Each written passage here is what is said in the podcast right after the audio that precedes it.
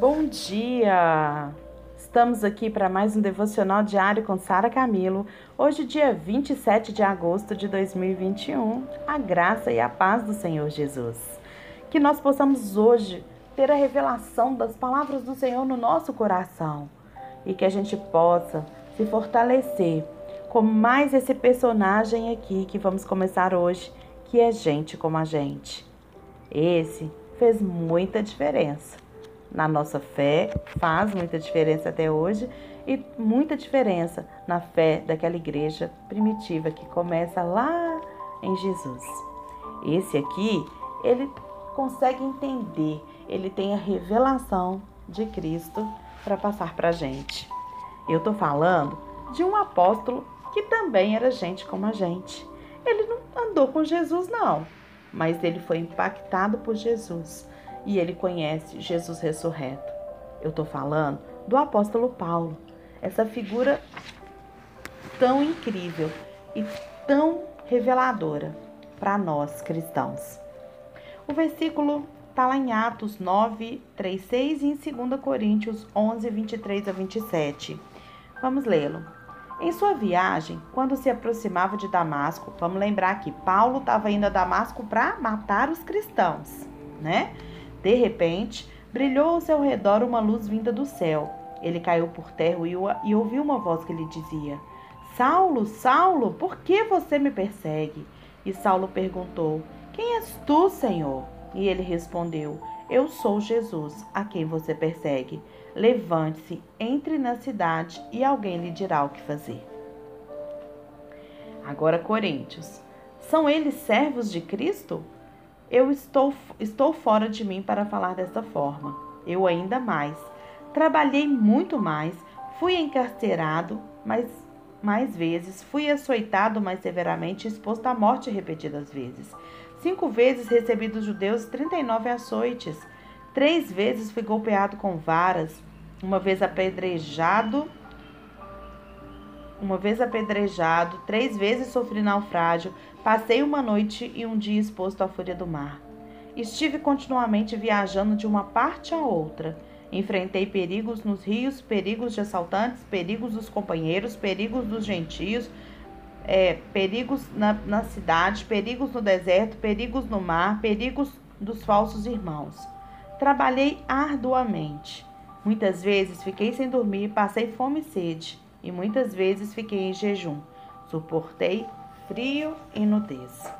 Aqui nesse trecho de 2 Coríntios, a gente, é 11, 23 a 27, a gente lê o currículo de Paulo, que é bem, bem estranho, né, gente?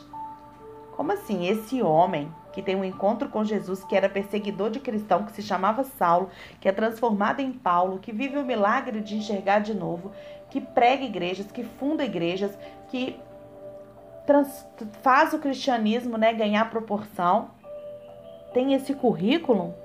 Como assim? Sim, gente, o currículo de Paulo nem se compara com o nosso, não é verdade? Paulo, ele passa por isso tudo, né? E para poder dizer no final que mesmo diante de tudo, ele tudo pode naquele que o fortalece.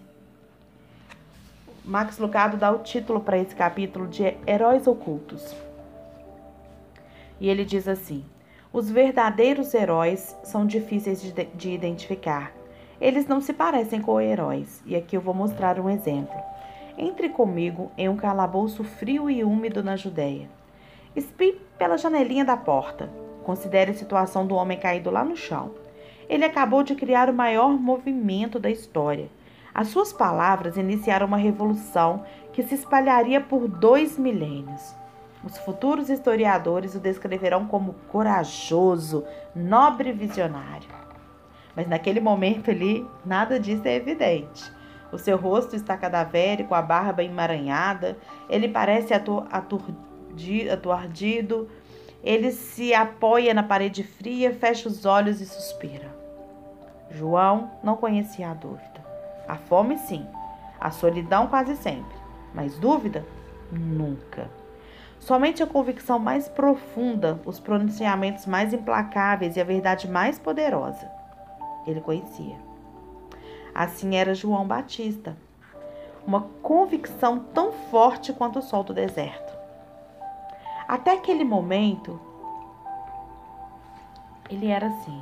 Agora o sol, ele parecia obscurecido. Agora sua coragem parecia desaparecer. E naquele instante, quando ele encarava a morte, ele não levantava o punho em sinal de vitória. Ele tinha apenas uma pergunta. Seu ato final ali não é uma proclamação de coragem, mas uma confissão de confusão. Preciso descobrir se Jesus é ou não filho de Deus. Essa era a dúvida dele. O percursor do Messias, ele estava com medo do fracasso. Preciso descobrir se eu disse a verdade, se enviei o povo para o Messias correto, se estava certo ou se eu fui enganado. Não parece muito heróico, não é mesmo? E a gente preferir, preferiríamos que João tivesse morrido em paz, que o primeiro conseguisse avistar, mas que primeiro conseguisse avistar a montanha. Parece mais correto que o marinheiro tenha o direito de ver a praia. Afinal, Moisés conseguiu ver o vale?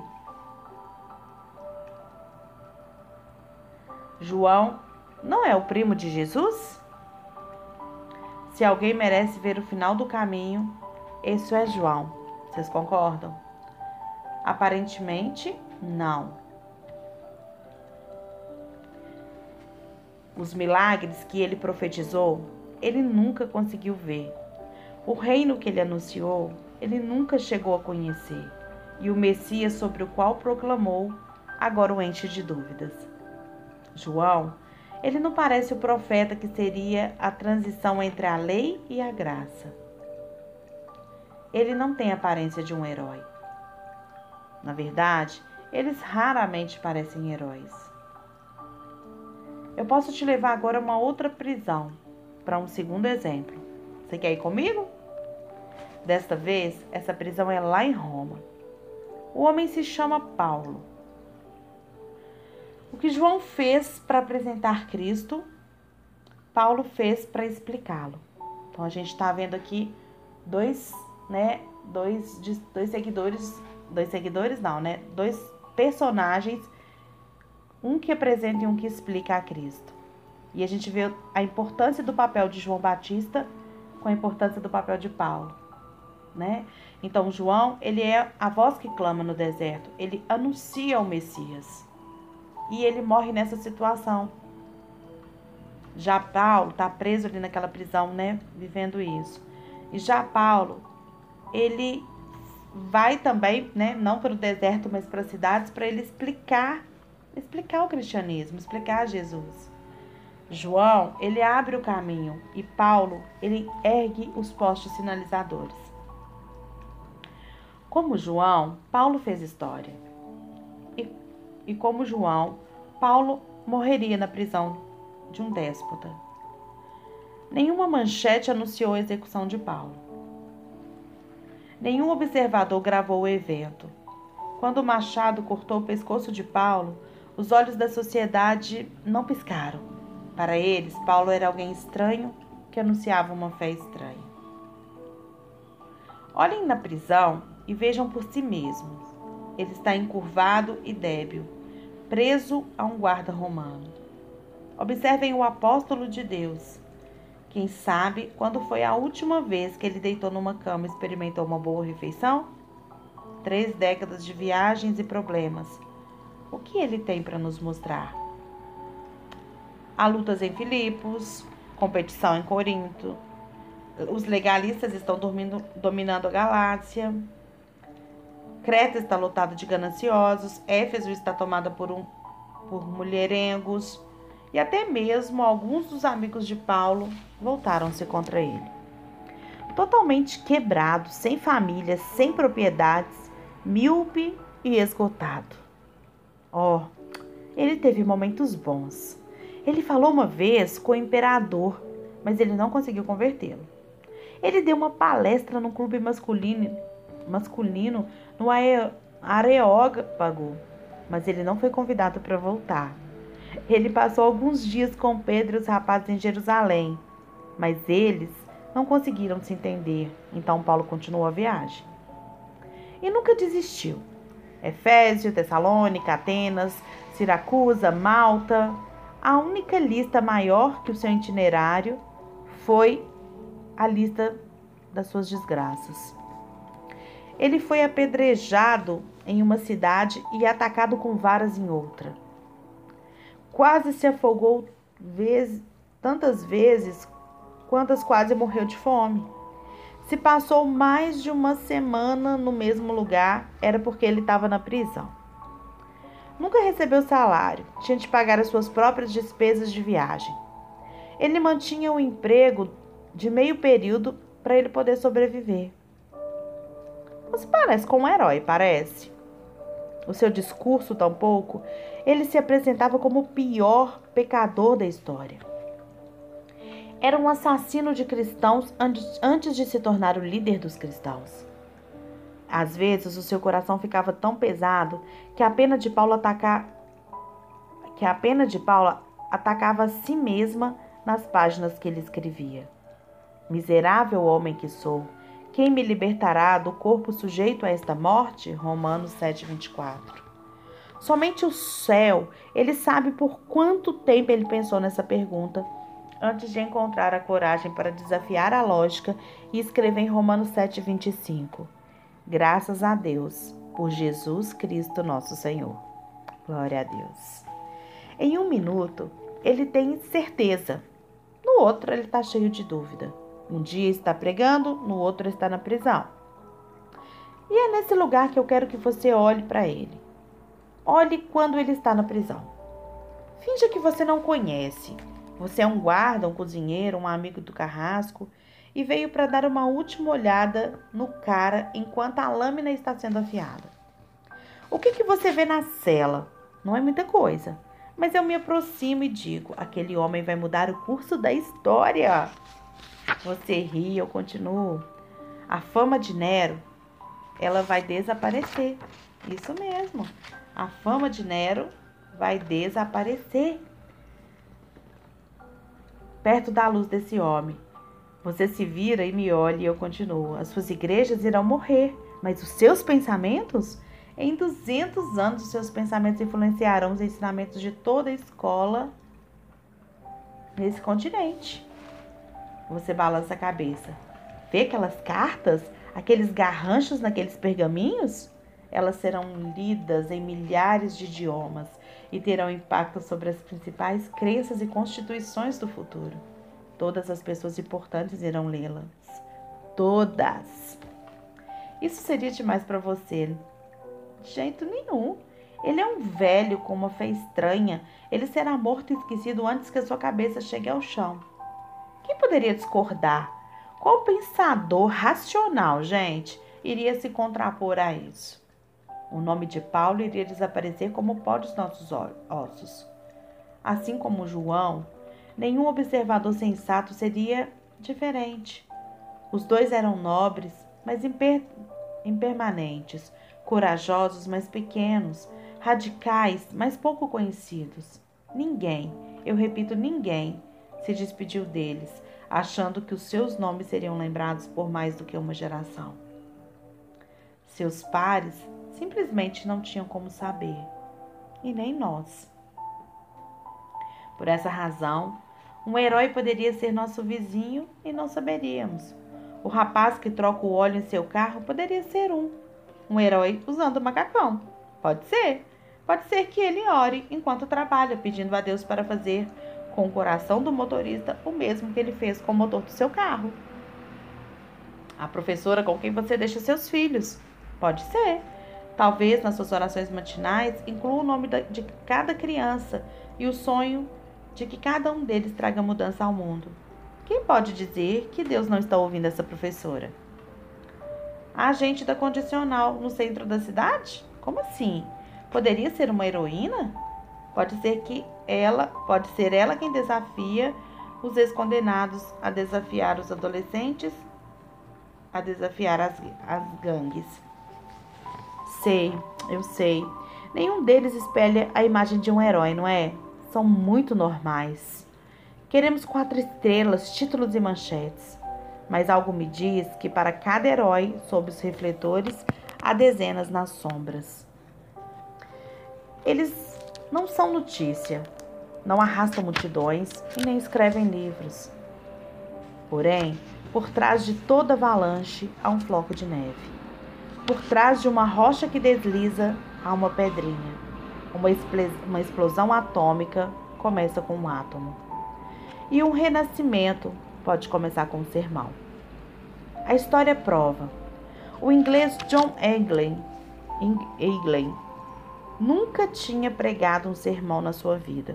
Nunca. Não que não quisesse, apenas nunca tinha precisado. Mas uma manhã ele precisou. A neve tinha deixado a sua cidade, Colchester, completamente branca. Quando ele acordou naquele domingo de janeiro de 1850, achou melhor ficar em casa. Quem iria para a igreja com aquele clima? Mas ele pensou melhor. Afinal de contas, ele era o diácono. E se os diáconos não fossem, quem iria? Vestiu suas botas, seu chapéu, seu casaco e caminhou quase 10 quilômetros até a igreja metodista. Ele não foi o único membro que pensou em ficar em casa. Na verdade, foi um dos poucos que veio até a igreja. Só havia 13 pessoas, 12 membros e um visitante. Até o ministro ele ficou preso, ficou preso pela neve. E é, alguém sugeriu que ele que eles fossem para casa. Englen não quis ouvir. Afinal, tinha vindo até ali, teria o culto. Além disso, havia um visitante, um jovem de 13 anos. Mas quem faria pregação? Ele era apenas um diácono, mas mesmo assim sobrou para ele. E ele fez. Seu sermão durou apenas dez minutos. Ele viajou um pouco e não se concentrou em nenhum aspecto, apesar do esforço para falar sobre muita coisa. Mas no final, uma coragem pouco comum tomou conta do homem. Ele levantou os olhos e mirou bem o rapaz, desafiando. Jovem, olhe para Jesus. Olhe, olhe, olhe. E esse desafio fez alguma diferença na vida daquele rapaz? Deixemos que o rapaz agora um homem responda. E esse rapaz, que era o Charles Spurgeon, ele diz: Eu olhei e naquele momento a nuvem que estava sobre o meu coração se levantou, a escuridão desapareceu e naquele instante eu vi o sol. O nome daquele rapaz? Charles Haydon Spurgeon, o príncipe dos pregadores da Inglaterra. Será que, que Engley ele sabia o que tinha feito? Não. Os heróis sabem quando são heróis? Raramente. Os momentos históricos são percebidos quando eles acontecem? Você sabe a resposta para isso. E se não sabe, uma visita à manjedoura vai lembrá-lo. Nós raramente vemos a história no momento em que ela acontece e raramente a gente reconhece heróis. O que é bom, o que é bom, porque senão talvez a gente estragasse tudo, não é verdade? Mas é melhor a gente manter os olhos abertos. O Spurgeon de amanhã pode estar cortando a sua grama hoje. E o herói que inspira, que o inspira, poderia estar mais perto do que você pensa. Ele poderia estar, sabe onde? No seu espelho. O Senhor precisa de heróis que sejam gente como a gente. O Senhor precisa de heróis que sejam como eu e você. Olhe no espelho e veja, por mim mesmo eu não posso nada, mas com a força de Cristo em mim eu posso todas as coisas. E é isso que Paulo nos ensina. Eu li a história de Paulo toda porque eu achei fantástica e eu queria compartilhar tudo nesse mesmo dia tá? Mas que a gente possa pensar que, como João Batista e Paulo, o momento que eles estavam vivendo não foi considerado para eles um momento de triunfo e nem um momento histórico, mas ambos criaram um contexto histórico, transformaram a história daquelas vidas que viviam ali e até das nossas há mais de dois mil anos. Então, talvez o pouco que você acha que você está fazendo é o muito para transformar a história lá no futuro. Talvez o pouco que você faz hoje pela sua família, o testemunho que você vai levantar, vai levantar lá nos seus netos, bisnetos, vai levantar lá homens triunfantes para pregar o evangelho, para trazer a transformação para o mundo, para ser um representante político. Então, nunca ache que é pouco o que você está fazendo. Faça com dedicação ao Senhor, confia nele e uma, entregue os seus caminhos para ele. Confia e saiba que o mais é ele que faz. Deus te abençoe.